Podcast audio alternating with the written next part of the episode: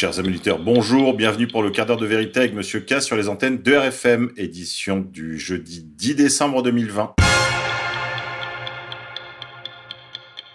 Aujourd'hui, nous sommes la Saint Romaric et la Sainte Léocadie, Vierge et martyre. Elle est la patronne de Tolède de temps immémorial, mise en demeure de renier sa foi. Elle fut fouettée publiquement, dévêtue comme une esclave pour l'humilier, elle qui était de condition noble. Elle fut jetée ensuite inanimée dans un cachot jusqu'à en mourir. Nous connaissons sous son vocable une ancienne basilique reconstruite en son honneur en 1618. De nombreux documents liturgiques lui donnent le titre de confesseur du Christ, en particulier l'orationnal Visigodo, qui contient 29 prières à l'illustre confesseur Léocadie. Dicton du jour. Froid et neige en décembre, du blé à revendre. Au jardin, il est temps de semer des plantes alpines en godet, d'apporter les fumures d'automne avec les labours, et de commencer la taille d'hiver des pommiers et poiriers. Éphéméride. 10 décembre 1944, signature à Moscou d'un traité d'alliance et d'assistance mutuelle entre la France et l'URSS, prévu pour une durée de 20 ans. 10 décembre 1936, au Royaume-Uni, abdication du roi Édouard VIII. 10 décembre 1913, la Joconde est retrouvée deux ans après avoir été volée au musée du Louvre. 10 décembre 1888, en France, élection de Louis-Napoléon Bonaparte à la présidence de la République. 10 décembre 1799, en France, adoption du système métrique. 10 décembre 1520, Martin Luther brûle en public la bulle pontificale qui l'excommunie. Grand remplacement. Aux îles Canaries, les migrants maghrébins installés dans des hôtels 4 étoiles reçoivent leur plateau repas directement dans la chambre. Terrasse avec vue sur l'océan, la vie est belle. Dissidence. Sous la vidéo de Brut, l'interview du président de la République Emmanuel Macron, on note 62 000 commentaires. Si vous en trouvez 10 de positifs, c'est bien le bout du monde. Cela fait suite à l'opération Troll, tous les jeudis à 21h. Tout le monde est partant pour des missions flash. L'aide de tout un chacun est sollicitée. Retrouvez l'opération Troll sur Telegram à l'adresse Opération Troll 2.0 LGR. Média mensonge. Jérôme Salomon a cité à plusieurs reprises la Corée du Sud, qui serait selon lui dans une hausse record de 41% et dans une troisième vague. Pourtant, il n'y a eu ces derniers jours que 4 morts Covid là-bas, sur 51 millions d'habitants, et 549 morts depuis le début. Ils ressortent comme jamais le discours de la peur. Que mijote-t-il? Conseil de défense.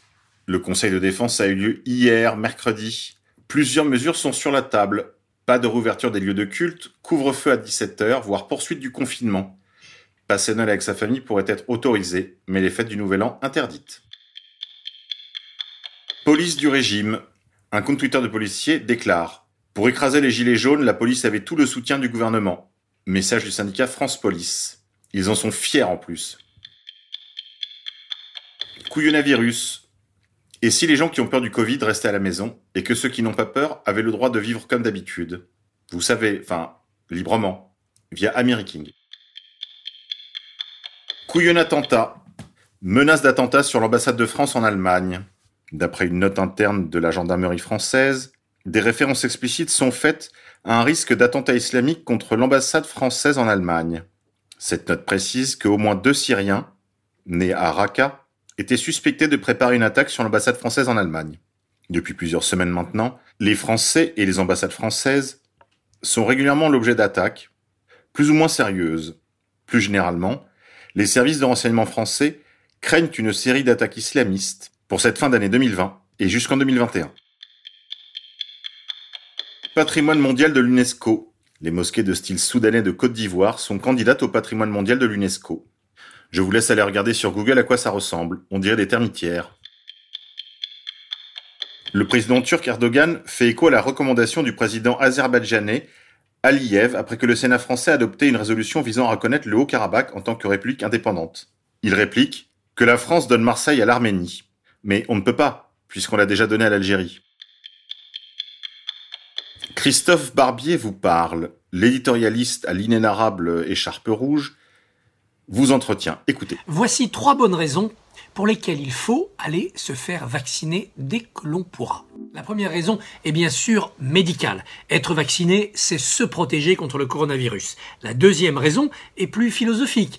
Il s'agit d'être altruiste et en se vaccinant, de casser la circulation du virus et donc de protéger les autres, ceux que l'on fréquente en ne sachant pas si l'on est contagieux. Il faudra bien sûr vérifier que le vaccin fonctionne comme barrière à la contagion. Mais il y a une troisième raison. Elle est politique ou esthétique. C'est le goût du risque. Ah, du risque calculé. Il ne s'agit pas d'être kamikaze. Certes, avec un vaccin, surtout un vaccin inconnu, il y a toujours un petit risque, un tout petit risque plus petit que le risque que l'on court si l'on attrape la maladie. Mais courir chacun un petit risque pour un grand bénéfice collectif, avancer chacun vers l'inconnu en se disant qu'on profite à la collectivité, que l'on fait avancer toute la nation vers la sécurité, cela devrait nous réjouir, nous enthousiasmer. Nous voilà tous comme des petits pompiers prenant un risque pour éteindre le grand incendie de l'épidémie. Cela devrait flatter ceux qui en nous aspirent à être un héros, un petit héros du quotidien. Ne pas se faire vacciner, au-delà de la déraison médicale, c'est aussi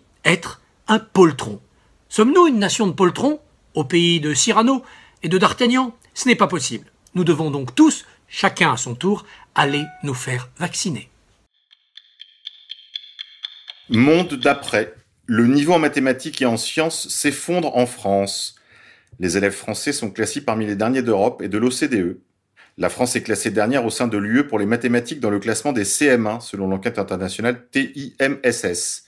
Publiée ce mardi, elle est avant-dernière pour les classes de quatrième. Pour une raison mystérieuse que les sociologues et les journalistes cherchent encore, le niveau global s'effondre en France dans la maîtrise des mathématiques. C'est à n'y rien comprendre.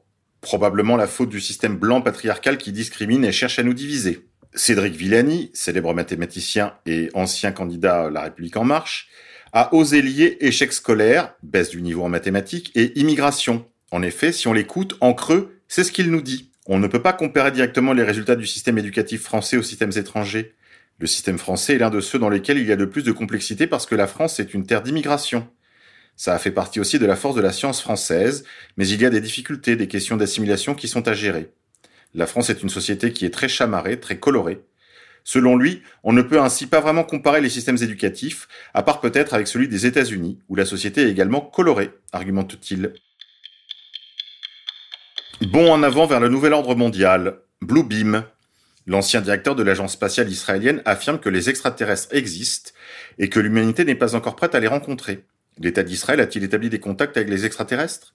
Selon le général israélien à la retraite et actuel professeur Shaim Eshed, la réponse est oui, mais cela reste secret, car l'humanité n'est pas encore prête. Lors d'une interview avec le journal Yedot Aharonot, Eshed, qui a dirigé le programme de sécurité spatiale israélien pendant 30 ans et qui a reçu trois prix de la sécurité israélienne, a déclaré qu'Israël et les États-Unis ont des contacts avec les étrangers depuis longtemps. Eshed insiste sur le fait que Trump les connaît et qu'il était sur le point de révéler leur existence. Cependant, la Fédération Galactique l'aurait empêché de le faire, disant qu'ils veulent empêcher l'hystérie de masse, parce qu'ils croient que l'humanité devrait se développer et atteindre le stade où nous comprenons ce qu'est l'espace. Les bras m'en tombent. Indigénisme, réécriture de l'histoire, faire croire que la France a toujours été multiraciale. La réécriture de l'histoire par les LREM est sans limite. Ils arrivent à nous inventer un Alexandre Dumas à l'accent créole, alors que Dumas est né à Villers-Cotterêts, en Picardie, et que c'est seulement sa grand-mère paternelle qui était des îles et qu'il n'a jamais connue. Discrimination négative. La direction de Radio France France Inter estime que mentionner les chrétiens d'Orient serait de nature à choquer les convictions des auditeurs.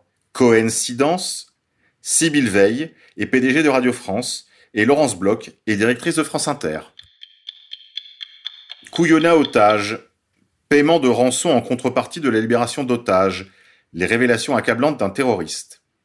Diffusées sur les chaînes de télévision privées et publiques, les déclarations du terroriste Mustafa al-Jazairi, de son vrai nom Mustafa Derar, sur l'échange de plusieurs centaines de terroristes et le paiement d'une rançon de plusieurs dizaines de millions d'euros contre la libération de trois otages, une française et deux italiens, ont mis la lumière sur l'implication directe des autorités françaises et maliennes dans cette transaction, dont les conséquences sur la sécurité du pays seront très lourdes, via elwatan.com. Gilets jaunes jaunes. Jacqueline Moreau annonce sa candidature à l'élection présidentielle de 2022. La France est sauvée. Alléluia. Restaurateur. Pendant que le français moyen reste calfeutré chez lui, que les restaurateurs prennent le bouillon, Patrick Bruel et sa clique de people se réunissent dans un célèbre resto du 16e arrondissement en plein confinement. La police était sans doute occupée à adresser des contraventions aux retraités avec Alzheimer, via le point.fr. Résistance. Imaginez un vaccin qui soit si sûr qu'il y ait besoin de vous faire du chantage pour que vous le preniez. Un virus qui soit si mortel que vous ayez besoin d'être testé pour savoir si vous l'avez ou non. Si la situation était désespérée, leur propagande serait inutile. Humour. Remplacer coronavirus par juif. Et soudain, tout s'éclaire. Allez-y, essayez en famille avec vos amis pendant le réveillon de Noël. Essayez donc de remplacer dans les phrases où vous mettez le mot coronavirus ou vous l'entendez dans la presse par le mot juif. Vous allez voir, c'est très drôle. International. La Russie désigne Israël comme le problème au Moyen-Orient via Newsweek. Justice.